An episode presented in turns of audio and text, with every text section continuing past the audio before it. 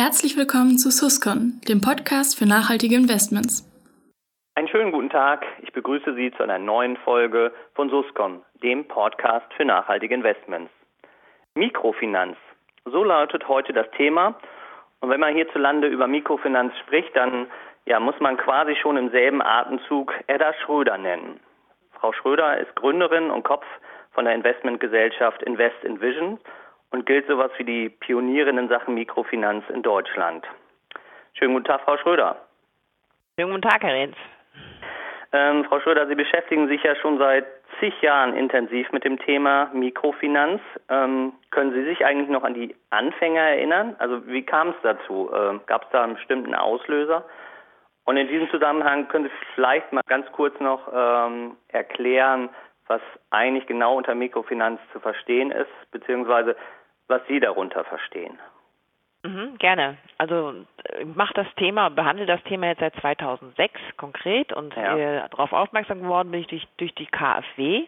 Die KfW ist mittlerweile der größte, also unsere Kreditanstalt für Wiederaufbau ist mittlerweile der größte Investor in Mikrofinanz weltweit. Und die haben damals den ersten Mikrofinanzfonds speziell für Osteuropa aufgelegt.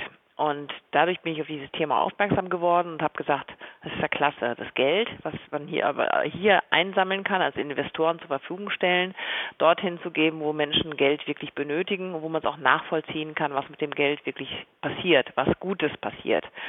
Und das ist genau das, was Mikrofinanz erreichen will, nämlich Menschen erreichen in den Entwicklungsländern, die sonst keinen Zugang zu Geld haben. Also dass sie die, die sind entweder arm oder sie haben kein Einkommen, sie haben, können keine Sicherheiten stellen und sie würden von Geschäftsbanken normalerweise nie Geld bekommen. Ein Part darunter ist das Thema Mikrokredite. Also Mikrofinanz sind die gesamten Finanzdienstleistungen, sei es um Spareinlagen als auch ein Girokonto. Und die Mikrokredite ist genau das, was wir auch mit äh, betreiben, ist nämlich das, dass die Menschen Darlehen bekommen, um sich selbstständig zu machen oder eine Existenz aufzubauen. Wer, wer sind denn die typischen Kunden? Ähm, können Sie da vielleicht ein Beispiel nennen? Ja, also die typischen Kunden sind also viel auch im landwirtschaftlichen Bereich, gerade so Kaffeebauern, die sich ein Stück Land kaufen und dann ähm, dort Kaffee anbauen und dann für den auch im laufenden Betrieb dann auch Dinge brauchen wie Düngemittel, wie ähm, Landmaschinen, solche Dinge. Oder aber auch das typische Beispiel, was man oft kennt, ist die Schneiderin, die eine Nähmaschine kauft, um dann ihre ihre Stoffe, die sie äh, einkauft, dann zu verarbeiten und als Kleidungsstücke zu verkaufen. Das sind so typische Beispiele. Oder aber auch ein Tuk-Tuk-Fahrer in Sri Lanka oder aber auch ein Handwerker, ein Schreiner oder sowas in Lateinamerika. Also sehr unterschiedliche, also mehr handwerkliche äh, Berufe, Handel und äh, Landwirtschaft viel. Ja, okay. Und in welchen äh, Regionen, in welchen äh, Ländern ist das Thema äh, besonders von, von Relevanz? Also wo wird es besonders benötigt? Wo wird investiert auch? Also sind in, äh, wir sind mit dem Fonds jetzt insgesamt in 36 Ländern unterwegs. Also Sie können eigentlich sagen, alle Emerging Markets oder alle Frontier Markets, die man so kennt.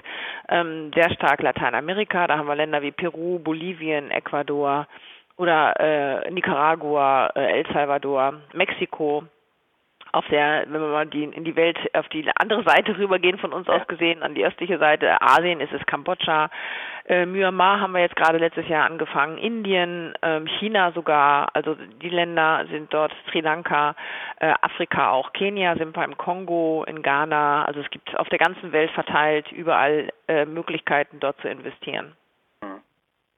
Ein Wort vielleicht zu den Zinssätzen, äh, die die Kleinstunternehmer dann zahlen müssen. Da geistern mhm. ja enorme äh, Zinssätze äh, herum. Was ist, was ist jetzt richtig und wie begründen sich die, diese hohen Zinssätze, wenn es dann so ist? Ja, ist immer die Frage, was ist richtig und was falsch. Ähm, ich glaube, es gibt kein richtig, es gibt nur marktgerechte Zinsen und die sind sehr unterschiedlich von Region zu Region. Also wir zahlen, wir bekommen die Endkreditnehmer zahlen jetzt, ich sage mal als Beispiel in Tadschikistan, da weiß ich es gerade, ähm, ungefähr 28 Prozent per anno für ein Darlehen. Äh, man darf aber nicht vergessen, in diesem Land bekommen es lokale Währung, ne? immer in lokaler Währung gedacht. Äh, sie bekommen auf dem Sparbuch aber auch 22 Prozent. Das gesamte Zinsniveau in diesen Ländern ist höher. Ja, ja. Okay. Und wie lange laufen die Kredite dann? Die sind meistens, äh, ich sag mal so drei, sechs, neun, zwölf Monate in dem Rahmen, weil es oft Betriebsmittelkredite sind. Zum Beispiel, wenn die Schneiderin ihre Stoffe kauft, wenn sie sie nach ein paar Monaten wieder verkauft hat als Textilien, dann zahlt sie daraus den Kredit zurück. Oder dass die Pflanzmittel für den für den ähm, Bauern oder auch das Jungvieh, was er dann hinterher, wenn die größer sind, dann auch wieder verkauft. Also sehr unterschiedliche, aber meistens nicht länger als ein Jahr, anderthalb Jahre. Mhm. Die Rückzahlungsquoten sind ja enorm hoch. Ähm, woran liegt das? Ähm, ja, das stimmt. Die sind nach wie vor, also man kennt ja so die Zahlen noch von Yunus-Zeiten, 98 Prozent der Darlehen genau. werden zurückgezahlt. Das ist heute auch immer noch. Wir liegen, glaube ich, im Moment gerade bei 97 Prozent. Ähm, also meine Begründung ist dafür, dass es A, es ist alles noch ein sehr persönliches Geschäft. Also es wird doch händisch ausgezahlt in vielen, vielen Fällen und händisch werden auch die Zinsen wieder eingenommen. Dann gibt es äh, nach wie vor sehr starke Gruppenkredite. Auch in Indien ist das der Fall, wo eine Gruppe äh, sich zusammentut und jeder Einzelne zwar ein Darlehen bekommt, aber die Gruppe insgesamt dafür haftet, also die Solidarhaftung dafür. Das ist ähm, das ist ein weiterer Grund.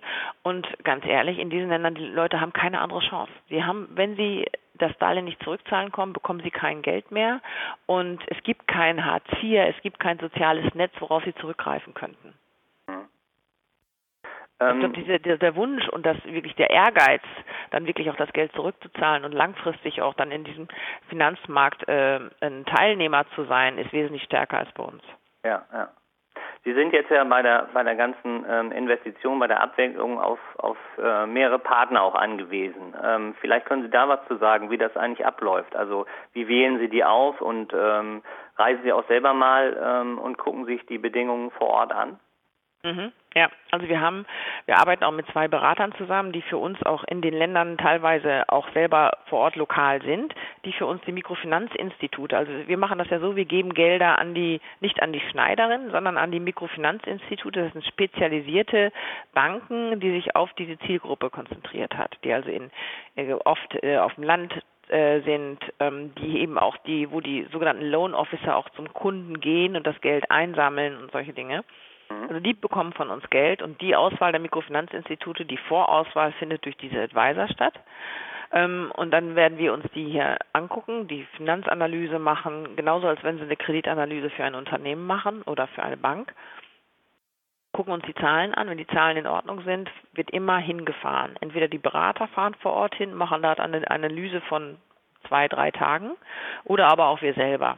Also wir fahren auch oft mit also ich war jetzt dieses Jahr in Myanmar und in Kambodscha und werde jetzt nochmal nach Kenia fahren zum Jahresende, um halt uns auch die Projekte und die Mikrofinanzinstitute vor Ort anzuschauen. Und wenn das stimmt, das heißt, wenn die soziale Seite stimmt, wie sie arbeiten, wie sie die Kunden auswählen, welche Kreditprozesse sie haben äh, und die Financials, also wenn sie profitabel sind, sie müssen schon mindestens drei Jahre am Markt sein, dann würden wir dort investieren. Okay. Ähm, wenn Sie jetzt in der, in der Rückschau mal äh, äh, überlegen, was hat sich denn in den letzten Jahren im Mikrofinanzbereich vor allen Dingen verändert? Also ist, ist, der, ist, die, ist der Bereich transparenter geworden oder eher unübersichtlicher, weil es auch äh, immer mehr Anbieter äh, äh, gibt? Ähm, mhm. Sind neue Regionen vielleicht dazugekommen? Mhm. Ähm, es ist auf jeden Fall äh, professioneller geworden, muss man sagen. Also es ist, der Markt ist gewachsen. Ich meine, die Mikrofinanzinstitute als Beispiel Kambodscha, die sind teilweise um 40, 50 Prozent pro Jahr gewachsen. Also es ist ein irrer Wachstumsmarkt und alleine zum Beispiel in Indien haben sie nur eine, eine, eine äh, ähm, im Finanzdienstleistungsbereich eine Abdeckung von 27 Prozent. Nur 27 Prozent der Bevölkerung hat Zugang zu Finanzdienstleistungen. Also es gibt noch unheimlich viele weiße Flecken auf der Welt, ähm, wo Mikrofinanz auch noch nicht aktiv ist. Also das ist ein Punkt, das ist als professioneller geworden. Die Regularien haben zugenommen. Das heißt, die zum Beispiel die Eigenkapitalanforderungen eines Mikrofinanzinstitutes sind in den Ländern wesentlich höher als die wir jetzt hier in Deutschland sehen.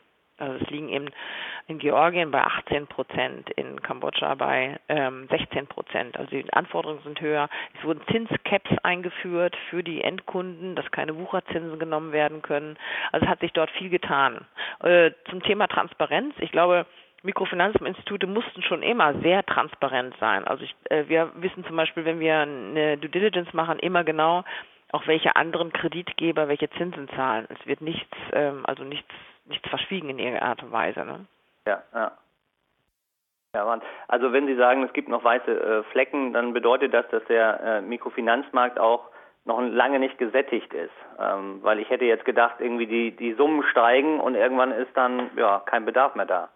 Mhm. Also das ist viel Liquidität in den Markt geflossen, das stimmt ja. die letzten Jahre, auf jeden Fall. Aber ähm, und es sind doch viele Player am Markt, ähm, sagen wir mal, in die wir jetzt nicht investieren würden man auch sagen. Also ich sag mal so, unsere Hauptaufgabe besteht jetzt auch mehr darin, wirklich die Auswahl richtig, äh, die, die Auswahl richtig zu machen. Haben wir schon immer gemacht, aber noch mehr darauf achten, wie auch die Kreditprozesse gerade gefahren werden oder ob es dem Institut nur um Rendite Perspektiven geht.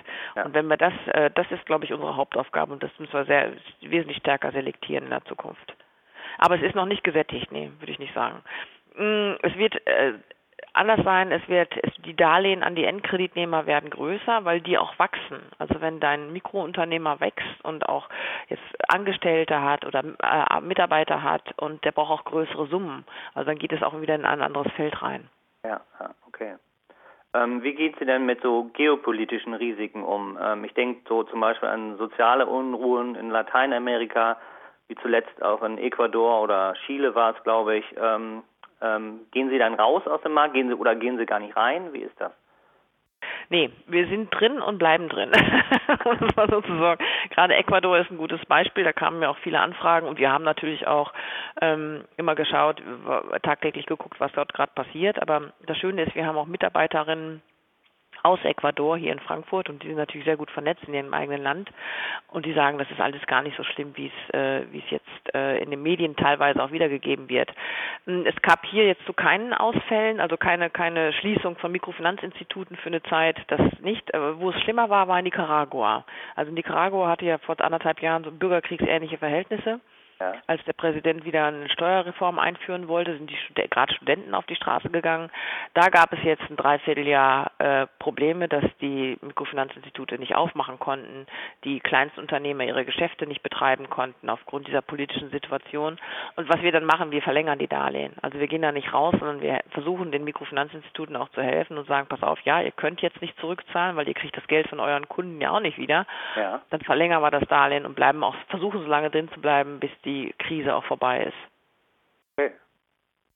Ich würde jetzt gerne ähm, aus, äh, auf die Investorensicht äh, kommen. Ähm, mhm. Man hat den Eindruck, dass das Thema Mikrofinanz so bei Investoren ein bisschen aus dem Blickfeld geraten ist. Äh, täuscht der Eindruck oder ist das Interesse weiter hoch? Ähm, das ist interessant, dass Sie das sagen. Ja, das, das äh, sage ich auch immer. Das ist also nicht das Interesse, also äh, andersrum. Ich mache das jetzt schon seit über zehn Jahren, zwölf Jahren und reise auch durchs Land hier in Deutschland und versuche dann Präsentationen zu machen, das Thema zu verbreitern. Und ich bin doch wieder immer überrascht, wie viel das, wie viele Menschen das Thema noch gar nicht kennen. Ah, okay. Also es gibt, gibt noch viel Potenzial, aber ich sage mal so Menschen also, oder auch Vertriebe oder Unternehmen, die jetzt vielleicht vor sieben, acht Jahren schon angefangen haben mit dem Thema, das Thema ihren Kunden anzubieten, da wird es jetzt ein bisschen in, in den Hintergrund geraten. Äh, aber es kommen immer noch wieder neue, die das Thema noch gar nicht behandeln. Ja. Warum sollte man sich denn als Investor oder auch als Berater äh, damit beschäftigen aus Ihrer Sicht? Ähm, ich glaube einfach, dass es erstmal ist es eine gute Beimischung, wenn wir mal von der rein fachlichen, sachlichen Seite kommen, es ist eine gute Beimischung für ein, für ein Wertpapierportfolio. Sie haben eine Anlageklasse Mikrofinanz, die sehr gering korreliert mit anderen Anlageklassen, eine geringe Volatilität hat und eine stabile Rendite. Die ist jetzt im Moment ein bisschen, bisschen äh, äh, niedriger geworden, weil wir halt eine hohe Absicherungskosten haben im Währungsbereich. Aber ansonsten haben wir eine sehr stabile Rendite und auf der anderen Seite ganz wichtig für mich natürlich ist, warum ich das Thema auch überhaupt mache, ist die soziale Seite, die soziale Rendite, von der man spricht, dass man wirklich mit dem Geld was Positives bewirken kann. Ja. Ähm, sagen Sie gern was zu den Renditen. Also ähm, ähm, wie hat sich das so entwickelt in den letzten Jahren? Also die Zielrendite lag immer zwischen zwei und drei Prozent. Und äh, hatten wir auch in den vergangenen Jahren, letztes Jahr auch schon nicht mehr. Und äh, das dazu kommt, weil wir, der Fonds ist ja ein Eurofonds und wir vergeben die Darlehen an die Mikrofinanzinstitute in Dollar. Und die Dollarabsicherung ist innerhalb der letzten drei Jahre von 1% auf jetzt zur Spitzenzeit letztes Jahr 4,2% ja. gestiegen. Ja. Äh, ist jetzt wieder ein bisschen, hat sich ein bisschen reduziert, Gott sei Dank, aber die Kosten sind extrem hoch geworden. Das, das reißt die Rendite so ein bisschen runter. Aber wir hoffen jetzt, äh, wir gehen da, also wir versuchen auch dagegen anzugehen, indem wir A, mehr Euro-Darlehen vergeben. Das geht, auch gerade in, in Südostasien und Asien. Okay. Und äh, dass wir die ähm, äh, oder in lokaler Währung, das geht auch. Und dass wir auch einige syndizierte Darlehen machen, die wir dann auch in Euro machen können, wo dann das, das Währungsrisiko, die eine Entwicklungsbank zum Beispiel da ja. trägt. Und die Vola, wie hoch ist die? Oh, die haben im Moment eine Vola von 0,4. Also 0, sehr gering. 0,4. Mhm. Okay, ja, das ist natürlich äh, das ist schon attraktiv. Ähm, Hat natürlich mit der Anlageklasse auch zu tun, ne? weil wir haben ja Darlehen im Portfolio. Ja. Wer sind denn die typischen Kunden? Also ähm, man geht ja so davon aus, dass es irgendwie Kirchen sind, vielleicht Stiftungen. Ähm, ist das so? Oder sind jetzt auch immer mehr Privatanleger dazu gekommen? Ähm, Sie haben, glaube ich, 2011 war das, den Fonds auch mhm. ähm, auf den Markt gebracht, der eben auch für, für Privatanleger erstmals investierbar war, ne? Mhm, mhm, genau, ja. Also ich glaube, es ist ein großer Mix. Das ist auch das Schöne. Also ich, ich man kann es ja aufgrund der ganzen äh, Plattformen, die man kann, kenne ich ja die Endanleger nicht mehr. Ja. Mm, aber ich würde mal sagen, so im Schnitt haben wir eine, eine Summe von 50.000 Euro als Anlagesumme. Und da sind, ja, sind äh, im kirchlichen Bereich einige unterwegs, Stiftungen, aber auch mittlerweile aus ganz normalen Privatkundenbereich der Banken. Ja, okay. Wie ist es eigentlich in anderen europäischen Ländern? Ist das ähm, ähnlich verbreitet oder sind da andere äh, Länder noch weiter, dass, es, dass das Thema Mikrofinanz äh, mehr dazugehört und nicht so ein äh, äh, Nachholbedarf ist, wie es hier der Fall ist? Also ich glaube, ein Vorreiter gerade in, in Europa sind äh, im institutionellen Bereich mit Sicherheit die Schweizer. Die Schweizer, die Holländer und die Belgier. Ja. Das ist, da ist gerade im institutionellen Bereich oder auch die nordischen Länder, ne, es ist wesentlich mehr verbreitet als bei uns noch. Also bei uns wird immer erst noch geguckt und Risiko und macht das Sinn. Also es kommt vielleicht jetzt mit dieser ganzen Bewegung der Nachhaltigkeit, auch der EU-Taxonomie, äh, denke ich mal, wird das noch so ein bisschen aufs ähm, ins Blickfeld wieder geraten. Aber ähm, in den anderen Ländern war das wesentlich stärker verbreitet, ja. Und wenn Sie sagen, als Beimischung äh, eignet sich der Fonds, ähm, geben Sie da auch eine Empfehlung ab, wie viel das ähm, sein kann, damit es auch effektiv ist? Äh, Mache ich natürlich ungern, aber ich sage mal so, was, was ich jetzt so aus, aus dem Vertrieb höre, sind es meistens so zwischen 5 und 10 Prozent Beimischung. Ah ja, okay. Äh, wer Sie kennt, weiß ja, äh, mit welcher Leidenschaft Sie irgendwie bei Vorträgen, bei Diskussionen äh, das Thema verfolgen. Ähm, wenn Sie jetzt so bei Präsentationen vor potenziellen Investoren sitzen, ähm, über welche Frage ärgern Sie sich am meisten oder welches Vorurteil möglicherweise nervt Sie? Ähm, ja, das ist eine gute Frage. Was mich immer nervt, ist diese manchmal so diese Ignoranz, die wir haben, äh, so als nicht nur als Deutsche, als Europäer vielleicht auch, und zu sagen, ja, die können doch A, Korruption ist doch ein Thema, die gehen doch alle gar nicht äh, ehrlich mit dem Geld um, was passiert da überhaupt und es ist viel zu risikoreich in diesen Ländern. Mm, und äh, dass sie so nach dem Motto, die Menschen können das doch alles gar nicht. Ne? Also das finde ich immer ein bisschen schade. Ja, ja, das ist teilweise echt noch, ist wirklich noch der Fall. Und was Und, entgegnen Sie dann? Äh, also Korruption, ich glaube, da müssen wir uns, können wir uns an die eigene Nase fassen, was hier bei uns im Land passiert. Die ist vielleicht nicht so offensichtlich, aber und auch nicht so viel, mit Sicherheit nicht. Aber die wird in einigen Ländern halt auch ganz anders gelebt. Ja, das gehört dazu, Anführungsstrichen. Man kann das jetzt positiv oder negativ sehen oder ich sag mal keine Wertung dazu, aber die Menschen leben damit.